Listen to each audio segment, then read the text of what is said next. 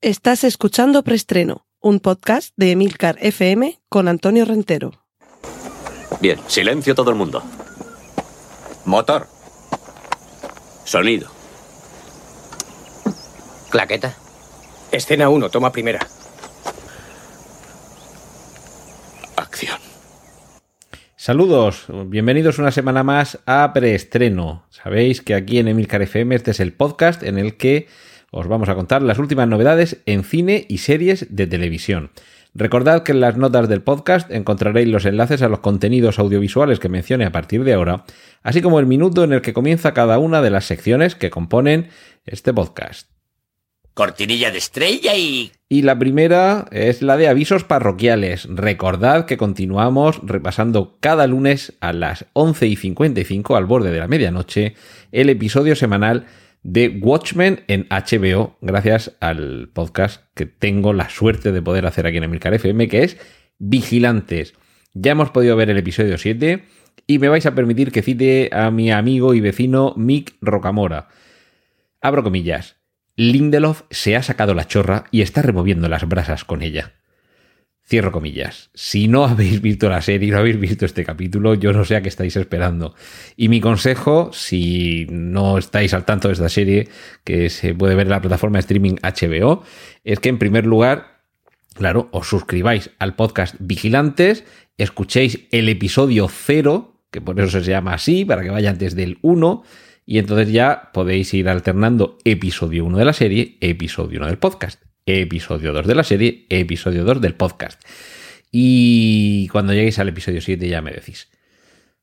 Y, ah, bueno, sí, que, no se me olvide, sigue vigente, aunque lo, lanzamos en el Milcar FM para, con ocasión del Black Friday, pero mm, sigue vigente esa página web en la que podéis acceder a la campaña de apoyo. Sería emilcar.fm barra apoya y ahí lo que podéis encontrar es una forma de, mm, que, sin que a vosotros os cueste absolutamente nada, apoyar aquel podcast de nuestra red de vuestra predilección. Incluso no tenéis por qué elegir solamente uno, podéis eh, ir eligiendo alternativamente varios. Os cuento en qué consiste esto de apoya. Básicamente, si accedéis a alguna de las páginas web que están incluidas ahí en Apoya, es el enlace de mm, afiliado de cada uno de los autores de esos podcasts. Podéis encontrar Habitación 101, Bacteriófagos, Orbitagrana, Proyecta, Preestreno, Swiss Spain, Eureka, Emilcar Daily, Promo Podcast y Plug and Drive. Accediendo a cualquiera de esos enlaces, lo que hacéis es llegar a la página de Amazon gracias a nuestro enlace de afiliado y a partir de ese momento, cualquier cosa que compréis, a vosotros no os cuesta nada más, ni se os incrementa nada, ni hay por ahí ningún tipo de coste que os pueda perjudicar, pero a nosotros, aquel de vuestra predilección que elijáis su enlace, sí que le llegará una pequeña comisión, muy pequeñita, pero en fin, mm, gota a gota es como se llenan los océanos. Así que os agradezco que apoyéis, tanto preestreno, en este caso a mí, Antonio Rentero, como a cualquiera de mis compañeros, que ya sabéis que hacen unos podcasts magníficos, que tenemos una red mm, de lo mejorcico que hay, está, vamos, para llevarse la puesta con su camisita y su canesú, y que, como digo, podéis entrar una semana, pues voy a hacer esta compra. Bueno, entro a través del enlace de afiliado de Promo Podcast. Compro dos o tres cosas y la semana que viene, ah, pues mira, voy a entrar a, a través del enlace de afiliados de Habitación 101 y esta comisión que le quede por estas cosas, que le llegue a Sara, que se vaya otra vez de viaje y que nos deje un podcast magnífico como este que acaba de hacer con su reciente viaje a, a Persia el, actual Irán y que aprovecho también para recomendar, lo podéis encontrar en, en Emilcar FM, Otoño en Persia. Eh, cuando entréis a la sección de podcast, bajad hasta el fondo que ahí están los de series limitadas, como es por ejemplo el, mío de Vigilantes, porque cuando se acabe la serie mm, haremos pausa hasta que vuelva la segunda temporada, y este de Otoño en Persia de, de Sara, nuestra compañera Habitación 101, os va a encantar, es delicioso y os vais a quedar con ganas de ir vosotros también a ese país y de conocer esa cultura tan fascinante. Pero bueno, hasta aquí los avisos parroquiales y ahora continuamos con las noticias de cine. Cortinilla de estrella y... En este caso, solo una. En fin, habrá más, pero a mí esta semana me ha llamado la atención solamente esta, esta noticia. es el tráiler de la película Cuestión de Justicia, un drama legal. Sabéis que esto es un subgénero muy popular y muy exitoso habitualmente cuando cuenta con talento, buenos profesionales y tramas interesantes. Y desde luego el, el tráiler sí que nos llama la atención lo suficiente como para querer ir a ver esta película protagonizada por un Michael B. Jordan que está cada vez en, un auge mayor, ya comentamos la semana pasada que puede ser el próximo Superman, y, e, e, interpreta en esta película el papel de un abogado que tiene como misión defender a Jamie Foxx, que claro, ya vamos entrando en ese momento, en esa edad, querido Jamie, que tú estás todavía de muy buen ver, pero ya vas entrando en esa, en esa edad de ser el secundario de lujo, porque ya hay alguien que viene empujando un protagonista pujante como es eh, Michael B. Jordan, que, eh, va a ser seguramente el nuevo niño mimado de la industria cinematográfica. Y desde luego la industria cinematográfica por lo que más se caracteriza últimamente es por inundarnos a remakes, secuelas y demás hierbas y matujos. Cortinilla de estrella y... Me he equivocado al, darle al, botoncillo del clip de audio. Remakes y secuelas primer vistazo al submarino nodriza de Avatar 2. Recordad que James Cameron está rodando dos o tres o cuatro, no sé cuántas entregas eh, así en, en pack. Ha concluido el rodaje de Avatar 2. Por eso tenemos esa foto en la que se ve un. Bueno, es una maqueta, pero se supone. Una maqueta de gran tamaño, por cierto pero se supone que representa un, el equivalente submarino a un portaaviones, es decir, una nave que va cargada de otras más pequeñas, más ágiles y que se dedican a misiones más concretas. Está como una especie, me imagino ser una especie como de tanque o algo de esto, donde, donde está esta maqueta real, física, y con todo el equipo de, de, rodaje alrededor. No es que se vea tampoco demasiado y con mucho detalle, pero bueno, es de lo primero que vamos a ver de este mm, de este vehículo que sin duda tendrá un papel muy relevante en la siguiente entrega de, lo que ya va a ser una saga de James Cameron que volveremos a ese planeta donde tenían ese recurso tan preciado, pero en esta ocasión visitando el mundo submarino. Tenemos también una primera foto, que esto me parece casi histórico, que es la foto del personaje de Leia, nuestra nunca suficientemente llorada Carrie Fisher, portando en sus manos un sable láser, algo que hasta ahora en la saga galáctica no habíamos podido ver, pero que va a ser una realidad en apenas unos días porque queda poquísimo. De hecho, id corriendo ya a comprar las entradas para el estreno de Star Wars episodio 9. Y concluimos con un espectacularísimo tráiler, como siempre en estos últimos años y como siempre la norma en esta, en esta larga saga, la saga franquicia, colección o, serie de películas de James Bond alcanza su entrega número 25 con la película Tiempo para Morir.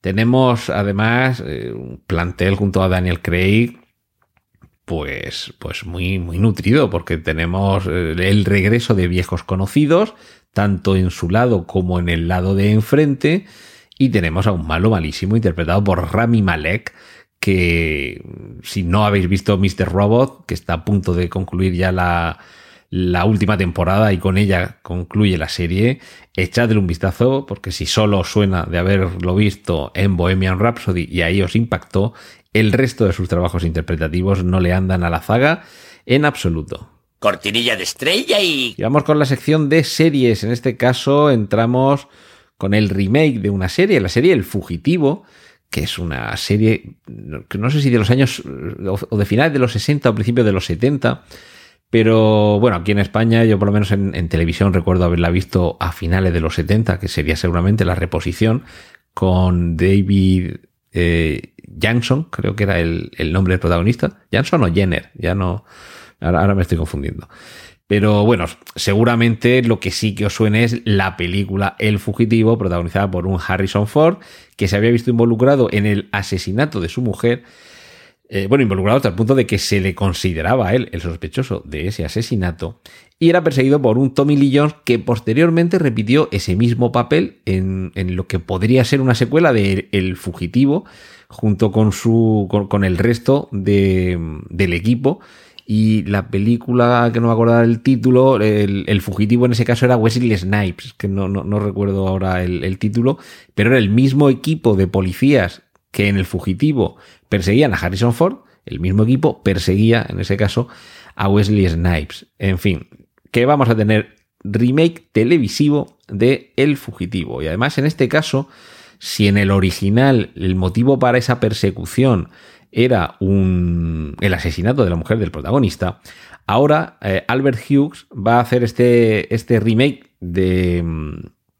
Mm, que por cierto, mm, me acabo de dar cuenta que esto lo he metido en serie de, televisión y, se me ha pasado porque es un, remake de película, pero, pero en fin.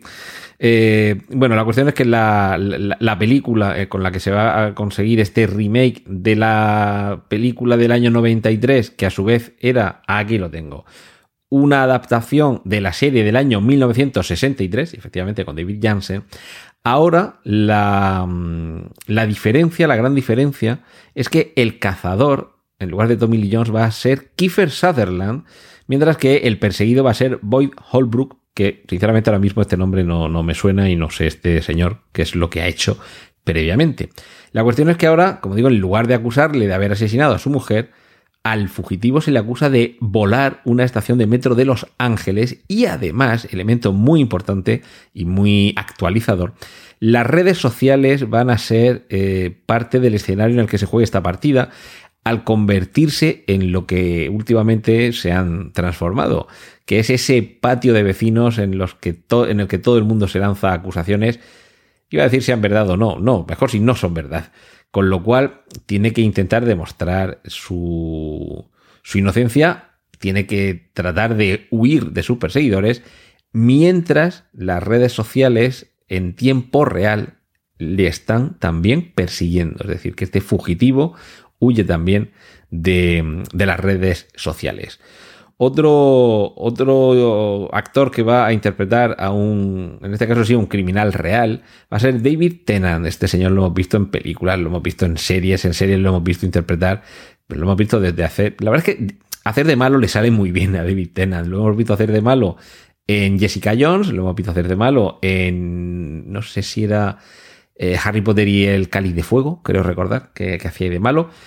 Pero en fin, es un actor que es un gustazo verle siempre trabajar. Y ahora, en una nueva miniserie británica, después de haberle visto también, por ejemplo, en Doctor Who o en Broadchurch, va a interpretar a un asesino en serie que se llama Dennis Nielsen.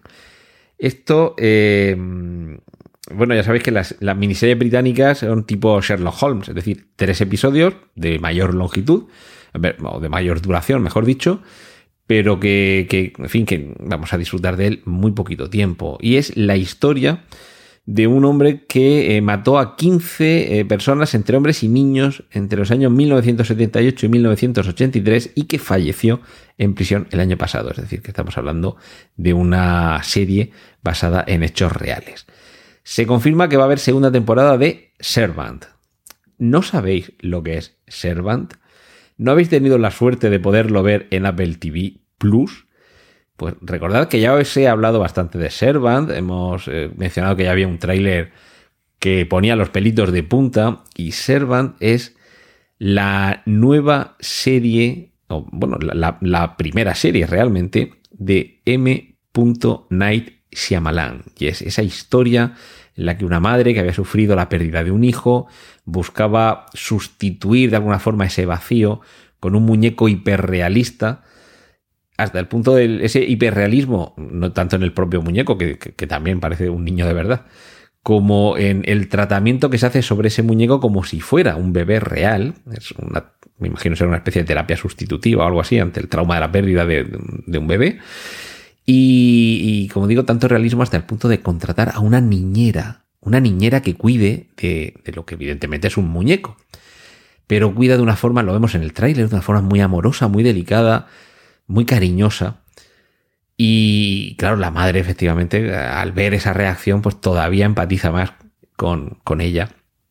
Y sí que vemos en el trailer el momento en el que ese chasquido que lo cambia todo, y no precisamente como el chasquido de Thanos. La madre se ausenta de la casa, la niñera sigue cuidando, mimando a ese, a ese muñeco, y el marido, que en fin, mm, simpatiza con la causa, pero tampoco se siente claramente identificado con ella, le dice a la, a la chica que cuida al, bebé algo así como, bueno, ya puedes dejar de, de actuar, ¿no? O de fingir, o no recuerdo algo así le dice. Y claro, la otra lo mira como diciendo, no, no sé a qué te refieres.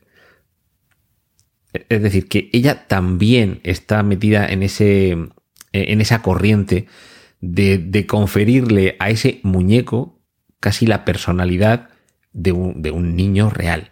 Y claro, ahí es donde el giro de Shyamalan nos da el, el, susto, el sobresalto, ese empujón que te saca de la realidad. Esto, mm, yo lo, en este caso en concreto, y es aplicable a otros, yo esto mm, lo comparo con, alguna vez seguro que os ha uh, sucedido, ir con el coche en una curva. Ir a lo mejor un poquito más rápido de lo que esa curva o las circunstancias podrían aconsejar. Y en, ese, en mitad de esa curva hay un bache, una piedra, una irregularidad que hace que el coche dé un pequeño bote que se separe levemente del suelo. Nada, seguro que tú la percepción que tienes es que se ha separado medio metro y seguramente no se ha separado nada, simplemente que la suspensión ha tenido una especie como de, como de vaído, un vaído de suspensión. Y por un instante mmm, notas como si el coche se fuera a salir de la trayectoria, como si el coche se hubiera despegado del suelo y ya la trazada de la curva fuera cosa del pasado y ya se iniciara un nuevo camino. Pero esto es una sensación mmm, impactante, pero muy breve, porque enseguida, sí, recuperas la tracción, el coche vuelve a su trazada, pero ese, ese mínimo instante en el que parece que todo ha cambiado, que has perdido pie con la trazada que tú tenías imaginada y que pensabas que el coche iba a seguir fielmente, esto es lo que sucede en, en, en golpes como ese. Parece como que pierdes pie con la realidad. Parece que eres tú el único que va en dirección contraria por recurrir a aquel chiste. O eres tú el único que lleva el paso cambiado. Es ese momento en el que la realidad parece que ha cambiado y tú no te has dado cuenta y que las cosas no son como tú creías que debían ser. El hecho de que esto además suceda en una serie y que en el mismo tráiler se nos ofrezca este giro, este esto inesperado que suele ocurrir en muchas películas, tanto de Shyamalan como de otros creadores, a mí me hace pensar, porque todavía no he podido ver la serie, no estoy todavía abonado a Apple TV Plus, ya sería la, cuarta plataforma en la que estaré abonado, así que vamos a terminar de ver Watchmen en HBO y ya nos pasaremos a otra. Pero, pero bueno, me, me hace sospechar que esta serie tiene mucho más detrás de lo que aparece en el tráiler, porque evidentemente en el tráiler de una comedia no te van a poner el mejor chiste de la película. Y si lo hacen, sería de ser poco inteligente y no tengo yo a M.Night Shyamalan por poco inteligente. Y bueno, vamos con la noticia. Sabéis que cada semana el titular que, que da eh, un poco la carta de naturaleza a la entrega de preestreno tiene que ver con una de las noticias que os relato aquí. Habitualmente suele ser así, hay veces que no. Pero en esta ocasión el titular es Los Simpson de nunca acabar.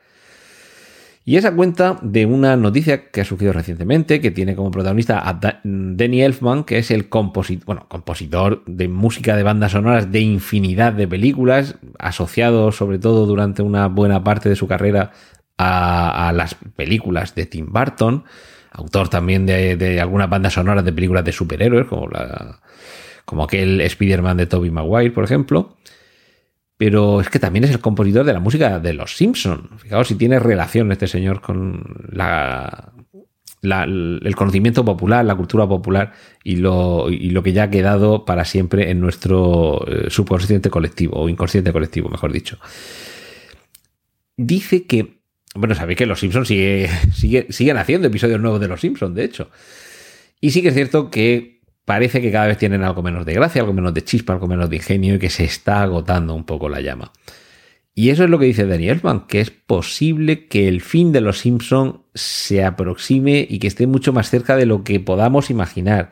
Y ese mucho más cerca es tan sencillo como que quizá esto le queda una temporada, lo sumo dos, pero que ya en Fox, que ahora pertenece a Disney, tienen claro que a los Simpson hay que ir echándoles el telón. En fin, la noticia es que ha dicho eso. Es decir, no es un rumor, es que este señor ha dicho esto. ¿Que esto se corresponda con la realidad? Podría ser, es cierto que llevan demasiada carrera, demasiado agotamiento y quizá demasiada falta o demasiada ausencia de ideas nuevas ahí. Pero también es cierto que una vez que Fox entra en la órbita de Disney, ojo, cuidado, porque Disney precisamente lo que está haciendo últimamente es revitalizar eh, algo que parecía llamado a ocupar un capítulo un poco más discreto engrandecer algunas cosas que ya eran grandes y me extrañaría mucho que, que en Disney dejaran pasar de largo la, esta gallina de los huevos de oro que durante décadas ha supuesto los Simpson. Y eso que ellos tienen dinero, pero claro, ya sabéis que el que tiene mucho siempre quiere un poquito más. Y concluimos precisamente con una noticia que está relacionada con este universo Disney barra Pixar barra Marvel barra Lucasfilm, porque la temporada 2 de The Mandalorian mm, va a tener alguna sorpresa que se le ha escapado a alguien que además quiere dirigir eh, algún episodio. Estamos hablando de Ryan Johnson, quien acaba de estrenar por lo menos aquí en España, puñales por la espalda y no me puedo cansar de recomendaros que vayáis a verlas y recordáis cuando hace ya unos cuantos episodios eh, os hablé del tráiler de esta película, el título original es Knives Out, es decir, cuchillos fuera, literalmente. Eh, igual es algún phrasal verb, eh, es decir, estos verbos que con, la fusión de, de, dos palabras significan algo que no es la literalidad, pero en esta ocasión a mí me parece que la traducción que se ha hecho del título aquí en España es, bastante adecuada. Y la película resulta, a ver, no han inventado el agua fría. Ryan Johnson, esta película, no inventa el agua fría, pero la ha embotellado de una forma deliciosa, como hacía décadas que no veíamos, y recupera esa tradición de lo que se llama el Whodunit, o sea, el quien lo hizo, que es esa serie primero de novelas, después de obras de teatro, posteriormente de películas, en las que se plantea un crimen en el que no sabemos quién es el autor y suele haber varios personajes que como sospechosos tendrían todas las papeletas para ser señalados culpables. Es decir, estamos hablando de Sherlock Holmes, de Agatha Christie, de Ellery Queen, de, bueno, de, quien queráis, de que hay, hay una tradición muy británica sobre todo.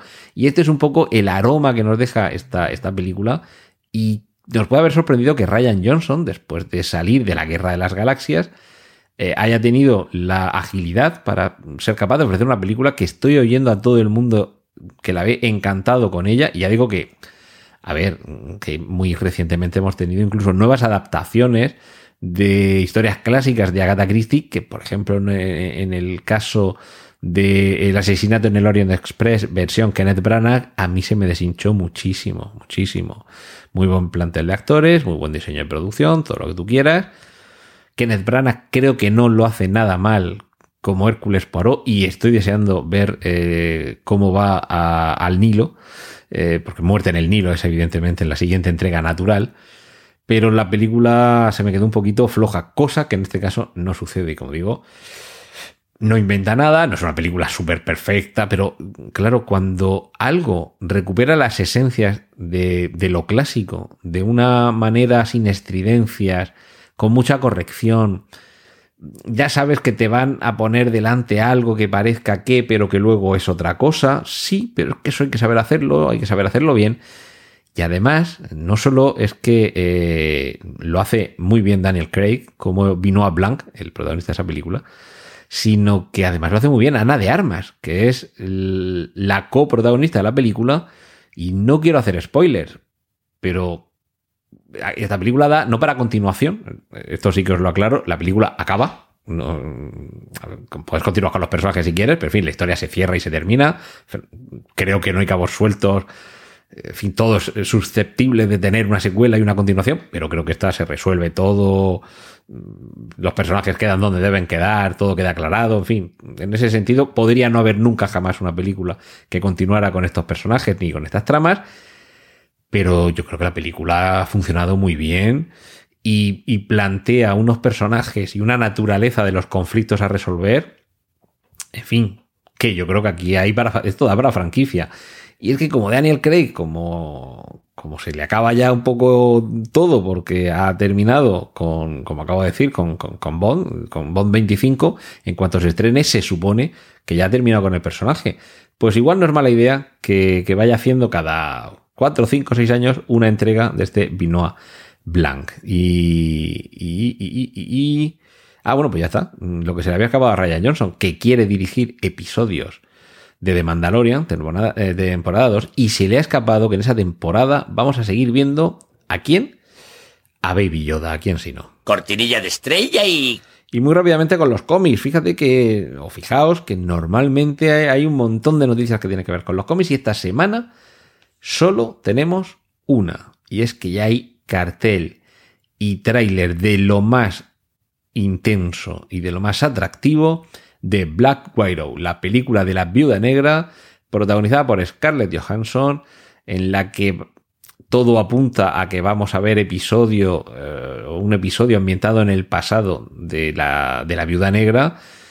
Y esto quiere decir que podemos tener apariciones en esta película de personajes o de tramas que nos remitan, seguramente para aclarar algunas cuestiones, al pasado de lo que ya hemos visto en las fases ya concluidas del universo cinematográfico Marvel.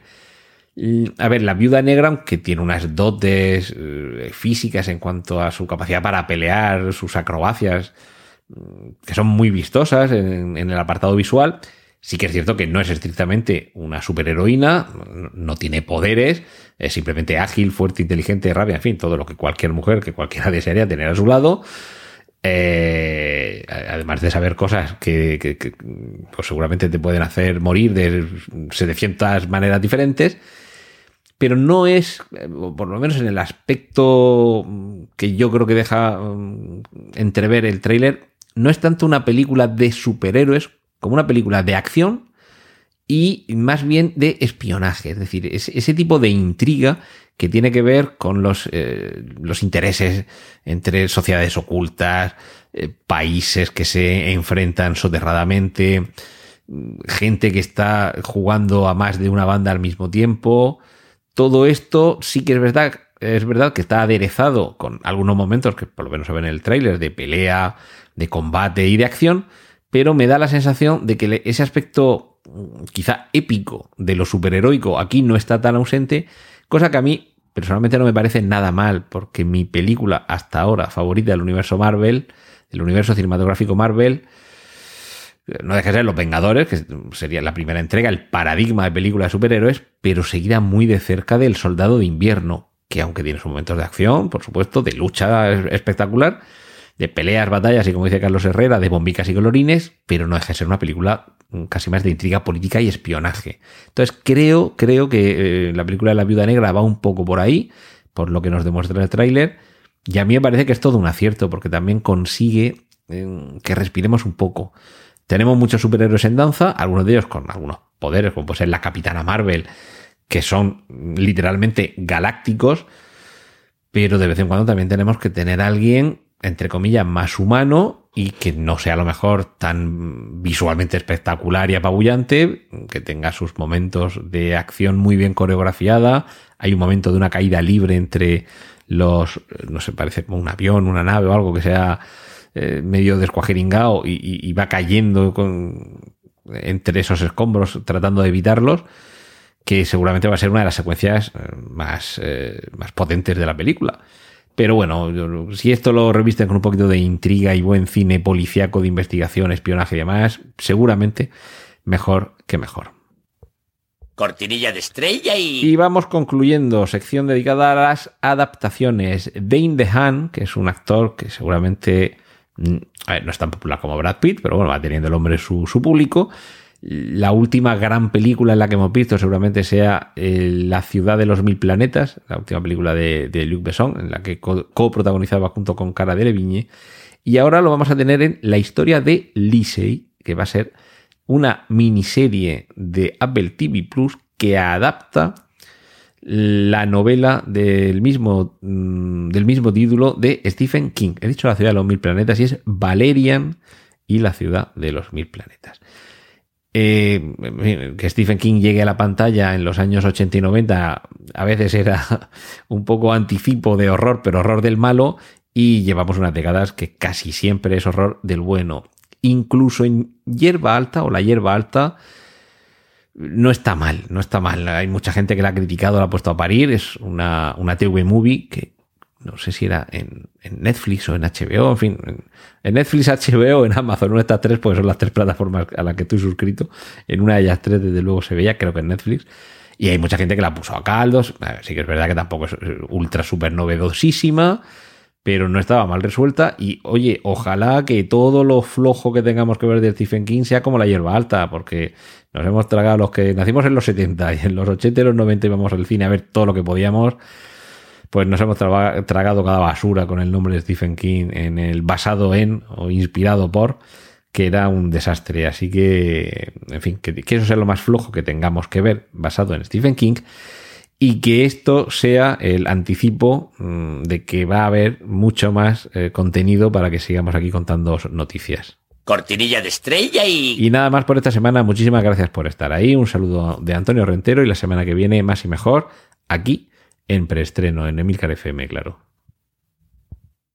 ¡Y corten! Gracias por escuchar preestreno. Puedes contactar con nosotros en emilcar.fm barra preestreno donde encontrarás nuestros anteriores episodios. Genial, la positiva.